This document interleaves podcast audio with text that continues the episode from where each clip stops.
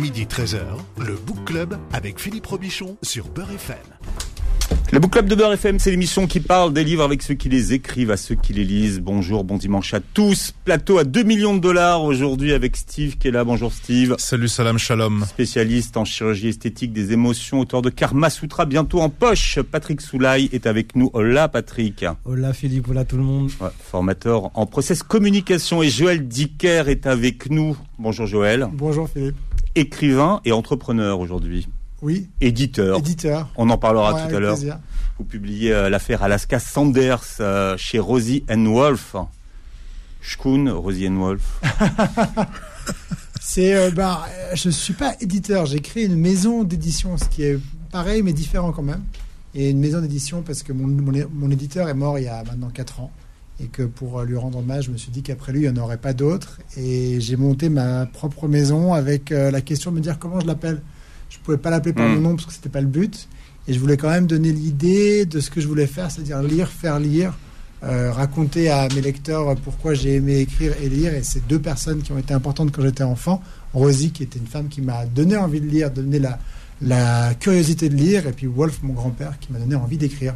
Ouais, vous savez que les, les- les écrivains ont la réputation d'enjoliver les, les choses. Joël, est-ce que c'est la vraie histoire ou c'est du, du storytelling? Non, c'est la vraie histoire. C'est la vraie histoire. C'est la vraie histoire. Vous pouviez pas survivre euh, aux éditions de Fallois?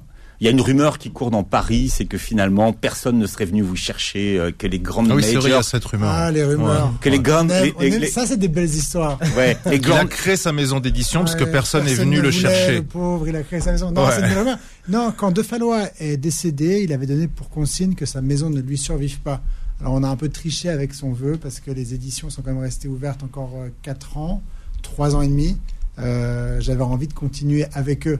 Mais il fallait quand même que son souhait soit respecté. Et donc je savais, quand j'ai fait paraître mon précédent roman, euh, L'énigme de la chambre 622, je savais que c'était le dernier avec eux parce que je savais qu'il fermait Hmm. à la fin de l'année 2021.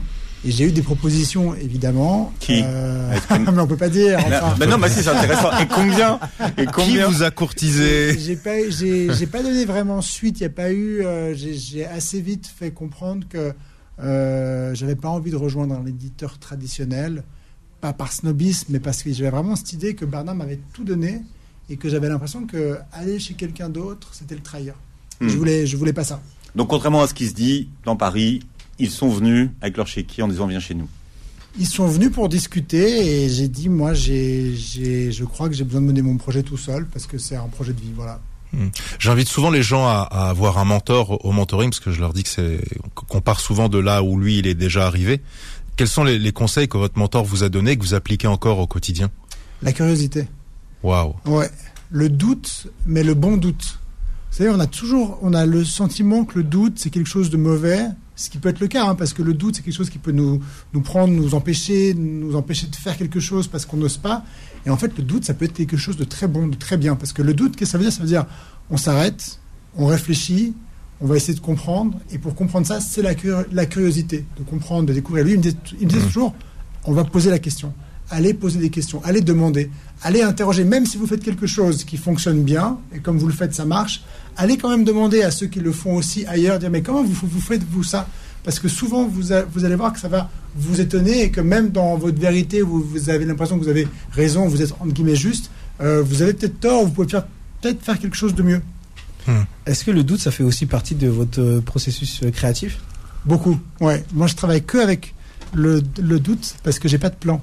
Ouais. Euh, j'ai pas de plan, donc je, pars de mon roman avec rien d'autre que l'envie, ce qui est déjà pas mal. Je veux écrire un livre, j'ai envie de raconter une histoire. Il y a une envie de storytelling, hein, le mot avant. Il y a une envie de raconter quelque chose. Mais euh, de pas avoir de plan, c'est pas une prouesse, mais c'est de pour, pour moi c'est important parce que ça veut dire que justement, je vais essayer d'aller découvrir, comprendre, me perdre. Alors c'est compliqué, je me perds souvent, j'efface beaucoup, je reviens en arrière très souvent. Dans les forêts, dans les forêts, dans les routes, dans les sentiers. Mais, euh, mais ça me permet d'aller, euh, de découvrir des indices, des intrigues, des personnages que j'aurais probablement pas conçus avant. Et c'est, je pense que ça explique aussi pourquoi mes livres sont assez épais, sont assez longs. Mhm. Je pense que si j'avais un plan en me disant, bon, moi, je vais faire un livre où il se passe ça, ça, ça, ça, ça, ça, et encore ça, ça, ça, je me dirais, non, mais stop, il y a trop. Je couperais probablement un tiers ou deux tiers. Enfin, je me dirais, bon, là, on va faire début, milieu, fin, puis voilà. Alors que là, de pas avoir de, de, de plan, ça me permet vraiment de, de rebondir, de reprendre, et ça me plaît.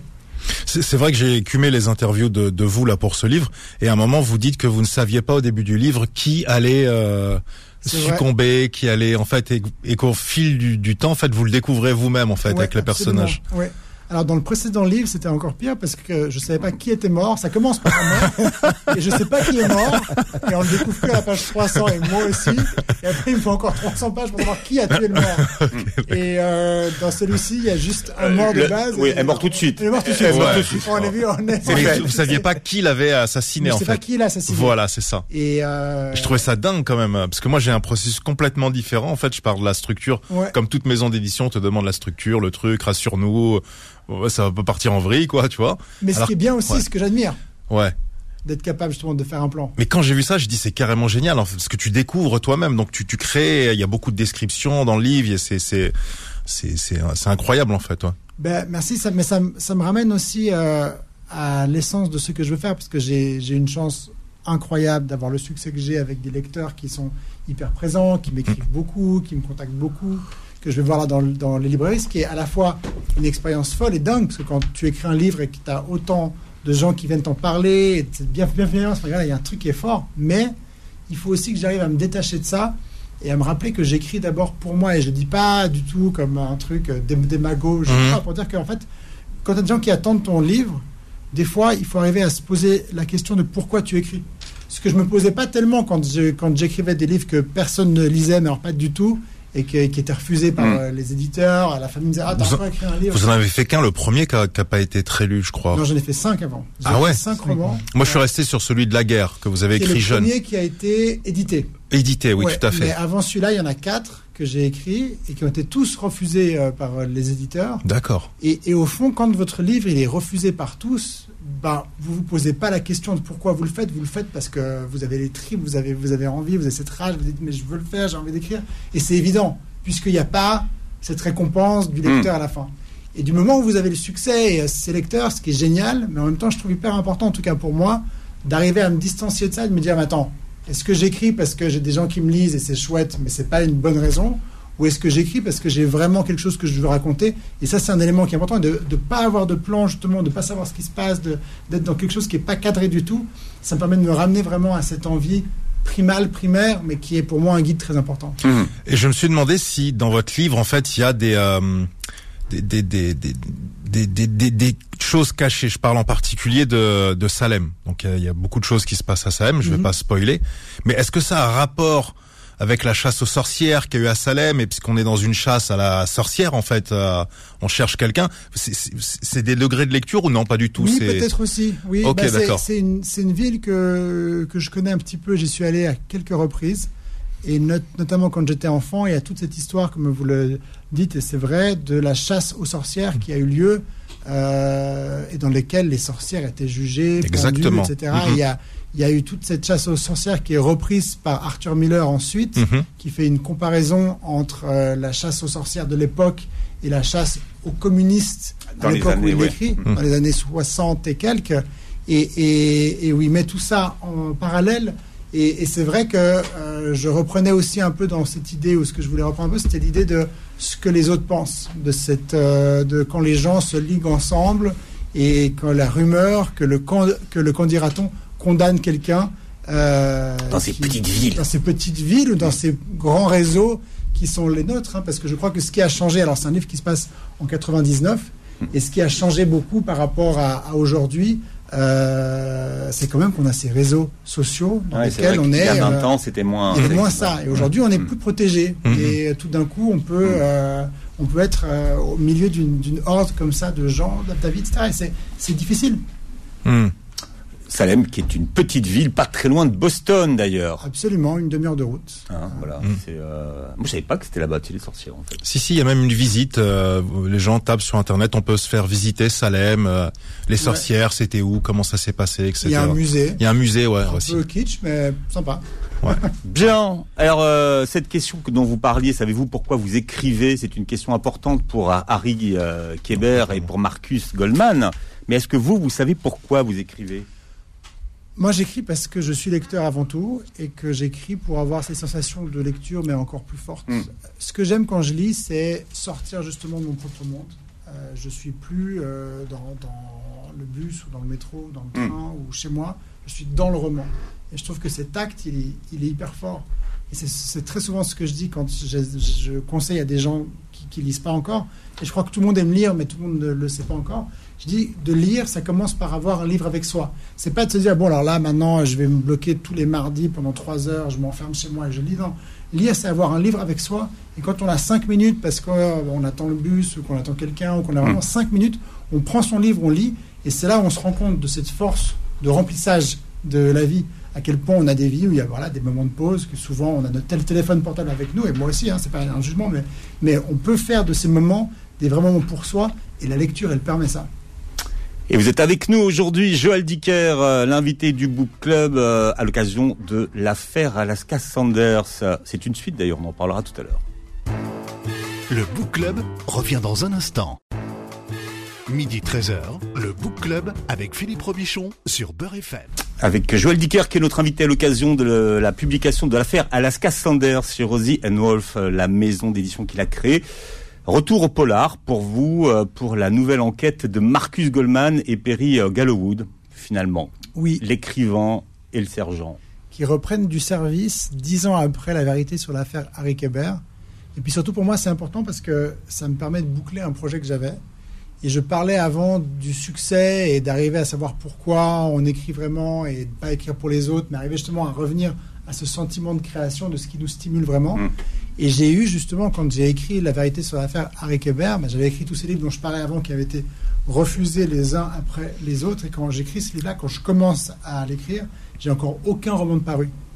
Et je me dis, bon, bah, personne va lire celui-là aussi, c'est logique. Hein Mhm. Et je me dis, je vais écrire vraiment un livre autour de, de ce que j'ai envie de faire, envie d'écrire, m'enlever un peu toutes les barrières qu'on peut avoir parfois en disant, mais qu'est-ce que les gens vont penser C'est un livre qui se passe aux États-Unis, j'écris en français, le livre techniquement se passe en anglais, comment je fais Donc je me suis affranchi de toutes ces questions. Je me suis dit, je raconte une histoire pour le plaisir. Et j'avais envie d'en faire une trilogie. Et puis le livre est sorti, et j'avais même commencé à avoir une idée pour euh, ce tome 2, puisque je voulais en faire 1, 2, 3. Et puis le livre est sorti, succès immense, qui me rend évidemment très heureux, parce que j'ai enfin des gens qui me lisent. Mais à ce moment-là, je me dis, je peux pas faire ce tome 2 comme ça, parce que les gens vont se dire, bah c'est grossier, c'est des grosses ficelles, le 1 marche, on fait le 2, euh, c'est classique. Et je, je sentais bien que j'aurais eu de la peine à, à faire comprendre et à convaincre que c'était un projet initialement que j'avais voulu comme ça. Et je me suis dit, je vais pas faire ce tome 2 là maintenant. Si je dois le faire un jour, je le ferai. Et puis j'ai écrit un autre livre qui s'appelle Le livre des Baltimore, qui reprend un peu ce personnage de Marcus, qui raconte. Donc lisez, euh, vous êtes venu aux Bahamas. Non, alors dans le livre, oui, mais C'est ça, ça qui est drôle. mais pas, pas en vrai. Et ce livre, je me suis toujours dit, le livre des Baltimore sera un tome 3, parce qu'il y avait un peu de place chronologique. C'est la famille Goldman, de toute façon, c'est les, cousins. Ouais, c'est les cousins. Ce sera un tome 3 et Hmm. je me garde la place de faire un tome 2 si un jour j'ai vraiment envie d'aller au bout de cette trilogie. Et puis euh, j'ai eu envie d'essayer là en 2020, pendant le confinement. Euh, je me suis dit c'est peut-être le moment ou jamais. Je sais pas, j'ai eu l'impression que en même temps, voilà, je passe d'autres étapes dans ma vie. Je vais sûrement écrire d'autres choses que des polars et j'avais le sentiment que c'était un moment que je devais prendre maintenant. Et j'ai essayé de faire ce tome 2 et voilà donc ce tome 2 qui est le retour de Goldman et de Gallowwood en même temps des livres. Vous partez pas de zéro, là, donc. Vous, vous, vous partez plus non, de non, zéro. là c'est un peu différent. Ouais. C'est un autre exercice parce que je pars pas de zéro contrairement aux autres livres, mais euh, donc j'ai euh, la fin de Harry Kéber, c'est-à-dire que je sais, je connais déjà ce monde, cet univers, ces deux personnages Hmm. et, et- et ce qu'il y a eu avant. Je sais où je vais puisque à la fin du livre il y a cet engrenage. Enfin, ça, ça- ça doit ça doit rentrer, si vous voulez, dans, euh, dans, dans les traits, dans le livre du livre des Hmm. Baltimore qui vient après. Mais toute l'enquête est sans plan. C'est-à-dire que j'ai ce, j'ai ce cadre avec ce début et cette fin du, du livre, mais euh, je ne sais pas encore si je vais faire un polar ou pas. Ça aurait pu être aussi euh, Perry et son pote qui vont faire un tour en voiture, qui traversent les, les, les, les Éta- les États-Unis, qui parlent de la vie. Ça aurait pu ne pas être polar. Et puis voilà, j'ai commencé. J'ai eu envie de raconter un peu la vie de Perry, puis autour de ça de mettre une, une enquête, parce qu'au fond, ça me plaît bien tout ça. Dans le livre, il y a deux punchlines. Bon, il y en a beaucoup, hein, mais il y a deux punchlines que j'ai que j'ai particulièrement appréciées. La première, c'est les alarmes, c'est bien, un flingue, c'est mieux. c'est quoi la rêve C'est quoi la- Moi, c'est sorti du contexte. C'est sorti complètement du Le contexte. principe des punchlines, c'est je qu'elles vous sont l'avoue. sorties C'est du contexte la plupart du temps. C'est un flic dans le livre, je vais pas en dire trop, mais c'est un flic dans le livre qui a quitté son travail et qui vend des alarmes. Puis en fait, il dit que ça sert à rien. Ouais. Et qu'on peut mettre des alarmes, ça sert à rien. Ce qu'il faut savoir un flingue à la maison si jamais il y a quelqu'un rentre chez vous. Mais elle a, elle a un autre sens cette punchline pour vous Non, elle était placée comme ça euh, parce qu'elle est Ouais. très bien dans le livre. Elle, elle dit tout en Elle fait. était, non, elle était vraiment pour raconter un peu ce mec qui est désabusé et dans son mét- métier de flic et dans ce qu'il fait après et qu'il y croit pas. En fait, il Ouais. passe sa journée à vendre des trucs aux gens et il y croit absolument Ouais, il y croit pas du tout. ouais. Il sort ça, j'ai dit putain, c'est carrément génial le truc de dire ça. Quand on vend des alarmes en plus, c'est- dingue. Et la deuxième, c'est la richesse ne fait pas le bonheur, la pauvreté non plus. J'aime bien ça. C'est sorti de son, de son Complètement, contexte, ça. c'est complètement Mais, sorti de son euh, contexte. Mais oui, absolument. Bah, c'est, c'est aussi tout ce, tout ce rapport, euh, parce que Marcus, c'est cet, cet écrivain qui a son succès, tout ça. Marcus, Gol- Marcus, Goldman, Ouais, ouais. Qui, a, qui a aussi ce rapport à la vie. Et puis peut-être que ça me permet aussi de parler un peu de, de ce monde dans lequel on vit, dans lequel je vis aussi, hein, Mm. qui est un monde très axé sur l'image, sur les réseaux, sur, on est sur un Insta, on est en train d'attendre les likes, etc. Et pour les plus jeunes, je trouve dur parce que on a, on a vraiment ce truc où on est dans l'image, on essaie de se construire une image de soi qui est jamais à la hauteur de ce qu'on est vraiment, puisque quand on met une photo, on est souvent en train de mettre un filtre. On en fait plusieurs. Quand on fait une photo de soi, on en, met, on en fait 4, 5, 6, 10, et on choisit celle qui est le mieux. C'est comme si, quand on est nous-mêmes, parce qu'on est nous-mêmes, on est dans le moment, on n'était pas assez bien, et qu'on avait besoin d'être toujours dans la transformation. Et je trouve que c'est un mauvais signal qu'on envoie, parce qu'on est bien comme on est. Et ce que Marcus dit avec ces mots-là aussi, c'est de raconter qu'au fond, même mal- malgré le succès et tout ce qu'on peut avoir, etc., mais en fait, ce qui reste à la fin, c'est c'est ce qui reste de nous quand on est seul, seul à seul avec nous, et seul à seul avec ceux qu'on aime. J'avais une question parce que depuis tout à l'heure je vous écoute et j'ai regardé beaucoup de choses euh, sur vous et il y a, il y a un thème qui revient souvent, c'est la distance. Et au début je prenais ça pour une, euh, une espèce de contradiction. Et après je me suis dit non c'est une juxtaposition complémentaire parce que pour, je m'explique c'est parce que j'ai vu qu'il y avait une recherche de sens, parce que vous venez d'expliquer, une recherche de sens, euh, une recherche de, de, de, de partager quelque chose de profond et en même temps ne pas être acteur, être peut-être le témoin et de dire en fait voilà ce qui se passe. Ouais. Et, euh, et je, je me posais la question, est-ce que c'est pour ça que vous faites des romans et pas des, euh, et, pas- et pas des choses qui vous concernent directement? Parce que j'assiste à une, à une espèce de, de, de- encore une fois, pas de contradiction, mais de juxtaposition de, de, de volonté, j'ai envie de dire. Ouais, merci, c'est c'est vrai. Euh, ce, qui- ce que, ce que j'essaye de faire, c'est de donner au lecteur aussi la possibilité de réfléchir un peu par rapport à lui, sans être en train de lui marteler ce que je pense être une vérité ou ma vérité ou de la morale ou ce genre de choses. Et je trouve que ce qui est important justement, c'est le dialogue, parce que le dialogue, quand on discute ensemble, et qui est une chose qu'on a de la peine à faire aujourd'hui, hein, parce Mm. qu'aujourd'hui on est dans un monde, on sort de deux ans de pandémie de coronavirus où euh, on n'ose pas dire si on a eu le vaccin ou pas, parce qu'après on se fout sur la gueule, etc. Alors qu'on pourrait, Vous êtes vacciné on a le droit de oui, je suis vacciné. non, mais ça. Mais ce que je veux dire, c'est qu'on a complètement Allez, le droit. est-ce que vous êtes vacciné Tellement facile, Philippe. Trois- trois fois. tellement Trois fois- gratuit. Trois fois, regarde. Ouais. Voilà, Mais, mais, mais ce, que- ce Si. que je veux dire, c'est que toujours. D'accord. ce qui est intéressant, c'est pas de savoir si on est pour ou contre, c'est d'arriver à discuter. Mm. Et, et je trouve grave d'être dans un monde où on n'ose pas donner son avis parce qu'on ose- euh, on, on a peur que ça, ça se foute sur la gueule à la fin. Parce qu'en fait, ce qui est intéressant, c'est de dire, ben voilà, on peut avoir un avis, on peut en avoir un autre, et on peut vivre ensemble. Et on peut être ensemble parce que c'est justement parce qu'on diverge, parce qu'on a des avis qui sont pas les mêmes, qu'on avance, qu'on construit, qu'on va à gauche, qu'on va à droite. Le monde, le monde incroyable dans lequel on vit, on a des fusées qui vont sur Mars, qui atterrissent toutes seules, elles se sont construites parce que justement on a des gens qui sont pas d'accord, qui discutent, qui, qui essayent de, de qui en s'opposant construisent quelque chose. Et ça, ça justement, pour arriver à faire ça, et je réponds à votre question justement avec ça, c'est de dire que on doit réussir à, pousser les gens à réfléchir un peu, à pas être dans le jugement, à être dans la discussion, à être dans l'explication, et où chacun peut arriver ensuite à essayer de comprendre. C'est difficile de pas juger, mais je crois que si on arrive à pas juger, à faire abstraction de ça, et être dans l'écoute, dans la compréhension, ça ne veut pas dire qu'on justifie. hein. vous savez qu'on a, et c'est la difficulté de la justice souvent quand elle doit juger, et elle doit essayer de comprendre. Ça ne veut pas dire quand on comprend, quand on comprend que quelqu'un ait fait quelque chose et qu'on va dans les antécédents de quelqu'un. Je parle de parce que c'est souvent le moment où on va dans les antécédents, on dit mais vous comprenez, il s'est passé ça, il s'est passé ça. Ça ne veut pas dire qu'on justifie ce qui s'est passé, ça veut dire qu'on essaie de comprendre. Et quand on est dans l'action de comprendre quelqu'un, de comprendre pourquoi il est comme il est, alors c'est une main qu'on tend pour dire voilà, je t'entends, je t'entends, je te comprends, j'écoute, qu'est-ce qu'on peut faire ensemble? Et ça, c'est le début de quelque chose de beaucoup plus grand, je trouve, qu'un monde dans lequel on s'affronte, on se tape dessus, etc. Et ce que j'essaie de faire, et merci beaucoup pour cette question, ça me permet justement de, le dire un peu, c'est j'essaye très modestement, avec du, du, divertissement, qui n'est pas un gros mot. Hein. Je mm. trouve que le divertissement, c'est quelque chose de très important. C'est du polar. C'est du polar, mais je dis, au-delà du polar, L'idée, c'est que c'est un roman qui est divertissant. C'est pas une thèse, c'est pas un mhm. essai, c'est pas quelque chose dans lequel je martèle. C'est de dire, ben, je vous raconte une histoire. On s'assoit ensemble. Je vous raconte une histoire qui est de base un divertissement, quelque chose dans lequel je raconte, voilà, il y a un flic qui enquête, c'est passé ci, ça, et qui me permet au milieu de ça d'essayer de parler un peu de choses qui me tiennent à cœur et essayer de poser un peu des, questions très larges sur le sens de la vie et ce qu'on construit ensemble. Mhm. ouais, mais ce que je veux dire que en tant que lecteur, c'est que le jeu consiste à savoir de trouver qui a tué. Oui. Bon. Euh, c'est quoi le crime parfait aujourd'hui Et est-ce que les, lecteurs viennent vous voir en disant voilà, de toute façon, j'ai trouvé la page 120 Et est-ce que pour vous, le défi, c'est qu'ils trouvent le plus tard possible? Oui, évidemment, parce qu'il y a un jeu. Euh, il y a un jeu dans un roman qui est le jeu que le romancier et le lecteur jouent ensemble. Et c'est ça que j'aime bien dans un, dans un livre c'est qu'on existe ensemble. Il n'y a pas de roman s'il n'y a pas de lecteur. S'il n'y a pas un lecteur qui lit un livre. Ça veut dire qu'on n'est pas écrivain si on ne vend pas de livre Non, non, j'ai pas dit ça. Non. J'ai dit, il n'y a pas de roman. Le roman, il n'existe pas s'il n'y a pas au moins un lecteur qui est en train de le lire. Sinon, c'est juste un objet, c'est des pages hmm. composées ensemble, posées sur une table. C'est tout.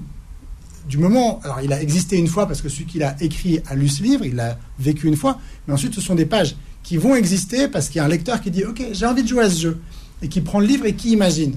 Mais du coup, s'il peut imaginer ça, il le doit à l'écrivain. Donc c'est là où je dis qu'il y a un jeu qui se nourrit l'un de l'autre et que chacun a besoin de l'autre. Si vous donnez une euh, conférence et qu'il y a 50 personnes et que vous commencez à parler, que tout d'un coup, tout le monde se lève, vous allez vous taire, vous allez vous dire, oh, bah, oups, et vous allez arrêter, de parler parce que eux sont là parce que vous parlez, mais s'ils s'en vont, vous n'avez plus rien à dire puisque personne n'est là pour entendre ce que vous dites. Et, dans, le, dans le livre, je trouve qu'il y a un peu ce jeu-là, donc c'est justement ce que j'essaie de faire, de donner de la place à chacun euh, donner de la place au lecteur. Donc je décris pas tellement ce que je fais, euh, je décris pas tellement comment sont les personnages, euh, ni les décors, ni rien. Je laisse au lecteur cette place. Et en même temps, j'essaye aussi moi de jouer avec, avec lui en glissant des indices parce qu'il faut que le lecteur puisse découvrir quand même. Parce que si c'est impossible, il est frustré. Il se dit attends, en fait, je découvre maintenant un personnage qui arrive à la page 570 sur 570. Là, c'est la fin, là. On, là, on, et on, dit quelle, arnaque, tu vois, ça tu veux pas non plus. Mais tu veux donc que le lecteur puisse comprendre mais qui comprennent pas. Tu veux qu'à la fin ils disent ah j'aurais pu le savoir et je l'ai pas su. Et ça c'est un jeu amusant pour moi auteur, oui évidemment. Mais est-ce que c'est aussi pour ça que vous-même vous voulez pas savoir qui fait quoi au début? Bonne question. C'est probablement aussi pour ça que moins je sais et mieux je me porte parce que ça veut dire que je peux. Vous laissez pas d'indices. Je laisse pas d'indices. Et, et, ça veut dire que tout est possible. Ouais. Mais euh, après, je me dis que si je savais déjà ce qui se passait, euh, J'écrirai peut-être pas ce livre parce que je connais pas la fin. Eh oui, la vie est un roman, comme on dit. Et Joël Dicker est notre invité jusqu'à 13h. Le Book Club revient dans un instant. Midi 13h, le Book Club avec Philippe Robichon sur Beurre FM. Ah, c'est bon d'être heureux, Steve. Très très très bon d'être heureux. C'est tabou d'être heureux. Mon auteur préféré, Joël Dicker. Exactement. Et, mes experts préférés, Patrick Soulaille et Steve, vous imaginez Même si la question arrive à la dernière euh, mi-temps, j'ai remarqué euh, que vous êtes celui qui vend le plus de livres en France, au erreur de ma part, et pourtant vous n'êtes pas si connu que ça quand on interroge un panel de, gens. Et comment vous expliquez ça en fait bah, C'est ce qui est beau, c'est que c'est pas tellement à propos de moi, c'est à propos de mes livres. Hmm. Et c'est ce qui me plaît parce que c'est un succès. Souvent les gens me disent ah mais quel succès, mais comment tu fais, euh, hmm, hmm. Mais je dis mais en fait c'est c'est un succès qui est vraiment lié à mes livres et c'est pas, je le dis, c'est hyper intéressant parce que souvent les gens, je vois même comme ils m'abordent, il m'aborde de façon très parfois timide en me disant j'ai beaucoup aimé ce que vous faites. C'est mm. pas par rapport à moi. Puis mm, mm, j'ai vu parfois des, acteurs, des, présentateurs télé dans la rue, on, les appelle par leur prénom, puis les gens ont l'impression cette c'est agressif presque parce qu'ils ont l'impression de les connaître. C'est un ami qu'ils retrouvent. Mm. En disant, Ah, parce que ça fait 15 ans qu'ils les voient à la télévision, dans leur salon. Et, et je comprends. hein. Pour moi, c'est un livre. Donc les gens ont ce rapport en disant Ah, j'ai lu votre livre, j'ai aimé votre travail. Il y a un peu ce biais. Et il y a aussi des gens qui me disent euh, Vous êtes qui, euh, Joël Je ne connais pas. Qu'est-ce que vous faites? Des livres? Je ne connais pas. Qu'est-ce que vous avez écrit comme livre? Euh, Harry Kéber. Ah, j'ai lu votre livre. Et ça, j'adore. Parce que voilà, c'est le livre avant tout. hein. Ouais. C'est ça qui me plaît. C'est beau. Et dans la rue, quand on vous sourit, alors on sourit à qui? Euh, ça dépend. Mais euh, ça dépend où je suis.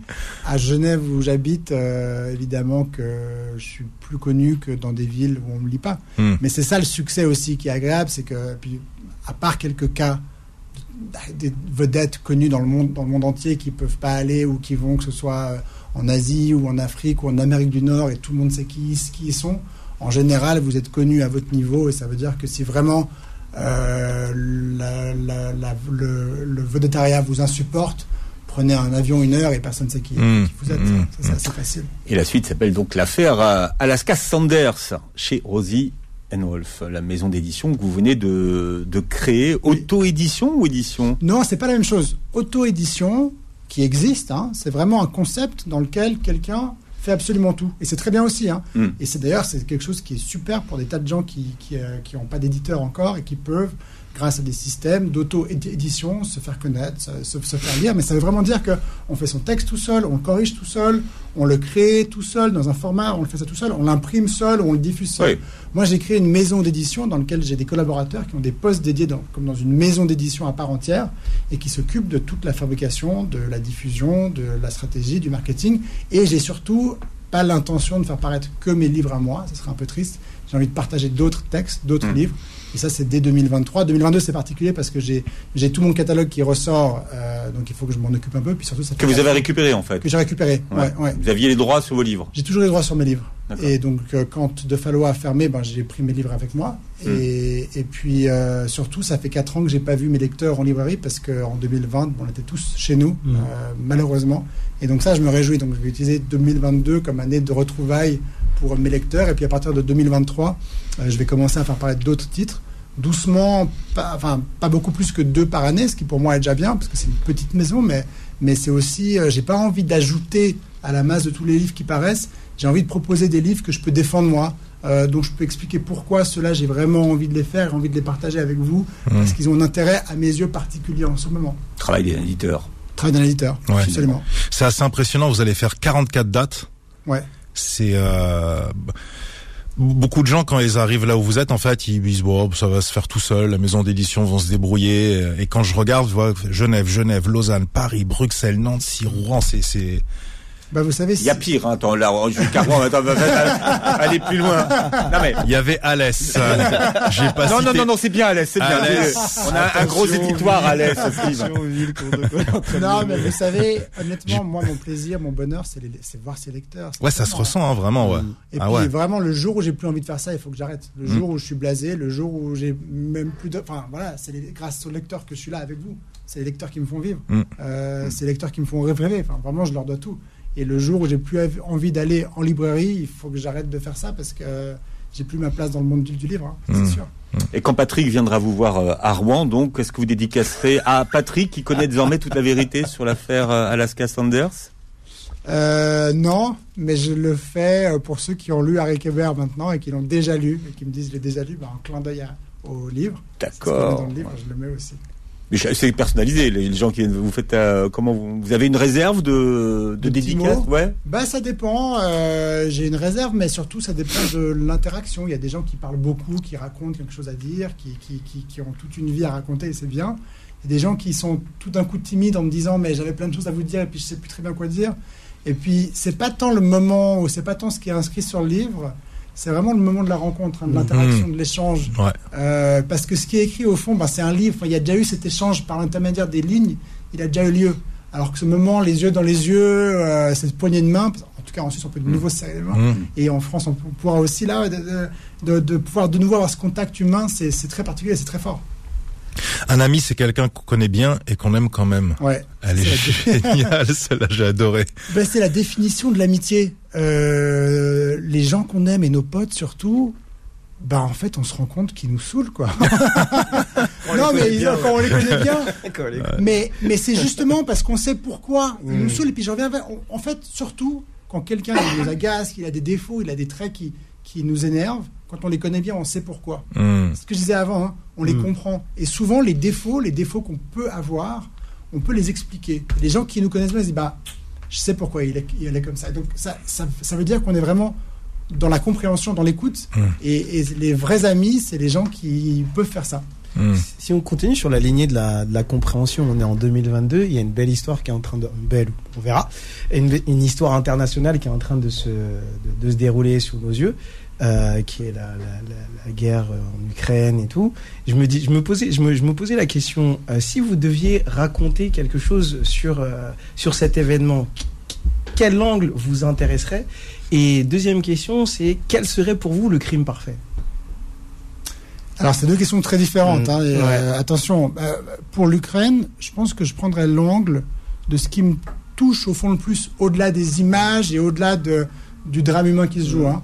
Et si je vais au-delà de ça, ce qui me frappe le plus, c'est une démocratie, un pays démocratique dans lequel le président a été démocratiquement élu, Mm. ce qui peut être la France, la Suisse ou l'Espagne, ou les pays euh, de l'Europe, euh, qui est renversé par un régime autoritaire. Qu'est-ce que ça veut dire? Ça, ça nous rappelle quelque chose Mhm. qu'on sait déjà, que la démocratie est certainement le régime le plus fragile. Pourquoi?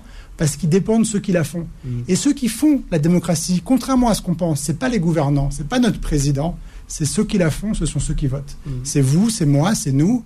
Et à chaque fois qu'on ne va pas voter, ou à chaque fois qu'on vote mal, on a des élections là qui arrivent, à chaque fois qu'on ne va pas voter ou qu'on vote mal en disant de toute façon je m'en fous, ou c'est des pourris, ou ça compte pas, ou je fais euh, ce que je veux, à chaque fois qu'on a ce geste-là, on crache, on crache au visage de ceux qui se sont battus, de ceux qui sont morts, de ceux qui sont en train de mourir maintenant pour la démocratie. Et donc notre geste à nous, notre, euh, notre devoir à nous, notre exigence, c'est justement ça, dans ce vivre ensemble, c'est s'écouter, c'est se parler, c'est aller voter, c'est réfléchir à pourquoi on vote et ce qu'on vote, et réfléchir à ce qu'on veut construire ensemble. Et l'Ukraine, je la raconterai comme ça, hein, le péril de la démocratie, mais qui n'est pas une nouveauté. Ouais. Parfois, on oublie, on oublie à quel point la démocratie est fragile, mais elle est fragile tout le temps. Elle n'est pas quelque chose qu'on a acquis pour toujours, elle est quelque chose qu'on doit préserver, pour lequel on doit se battre. Et la première étape, c'est de voter bien et d'être présent Mm. pour les autres. Et le crime parfait, donc Le crime parfait, euh, bah, j'avais envie de raconter un crime parfait dans mon livre. Et, je me suis rendu compte, au début, je pensais, et c'est souvent ça, je me dis, bah, le crime parfait, c'est le crime où il n'y a rien, il n'y a pas de preuve. Les flics viennent sur, ils voient, il y, a un- corps ici, mais il n'y a pas de preuve, il n'y a pas d'indice, il n'y a pas d'empreinte, il n'y a absolument rien. Et je me suis dit, en termes de narration, c'est un peu sec, en fait, parce qu'on tourne en rond, bah, il n'y a rien, il n'y a rien, il n'y a rien. Bah, c'est la fin du livre. À la page 3, votre livre est fini. Et je me suis dit, qu'est-ce que je pourrais faire d'autre comme idée? Je me suis dit, et si le crime parfait, c'était un crime qui était construit Un crime qui allait construire, qui allait, être- qui allait amener les flics très rapidement à la piste d'un suspect, avec tout d'un coup des preuves qui l'accablent, un suspect qui avoue, et oh, peut-être que c'est pas lui. Mais j'en dis pas plus. Voilà. Non, surtout pas. On a tenu une heure sans en parler, enfin en parlant sans en parler. Qu'est-ce que la ville de Stantid a de particulier? Qu'est-ce qu'elle a de particulier? Euh, Je ne sais pas. Non Elle n'est pas entre le Canada et les États-Unis Ah, vous avez bien lu mon livre. Et elle a, non, elle a surtout Elle a une bibliothèque. Elle a une bibliothèque qui est un opéra Oui, et qui qui est vient d'être fermé 20 mois. Absolument, vous savez tout. Et c'est un endroit assez dingue parce que vous avez cette opéra bibliothèque qui est à cheval sur la frontière entre le Canada et les États-Unis. Et vous pouvez rentrer par une porte qui est au Canada et sortir par l'autre qui est aux États-Unis.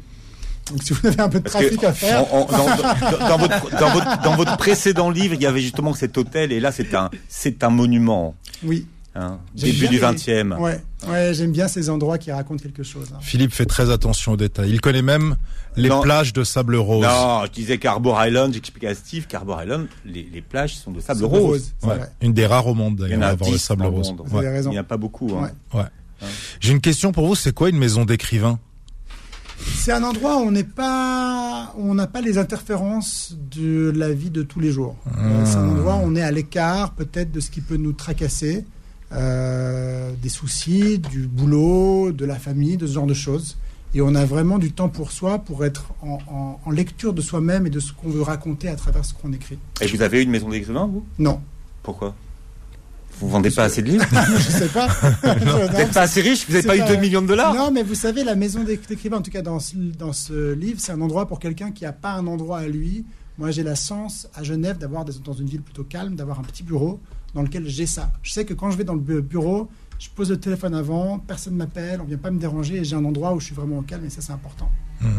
L'affaire Alaska Sanders vient de sortir. Merci Joël Dicker d'être venu en parler merci sur Beurre beaucoup. FM. Merci à vous. Merci. Voilà, vous réécoutez l'émission en podcast sur beurrefm.net et vous verrez la vidéo sur la chaîne YouTube. Bon dimanche à tous. Retrouvez le Book Club tous les dimanches de midi à 13h sur Beurre FM.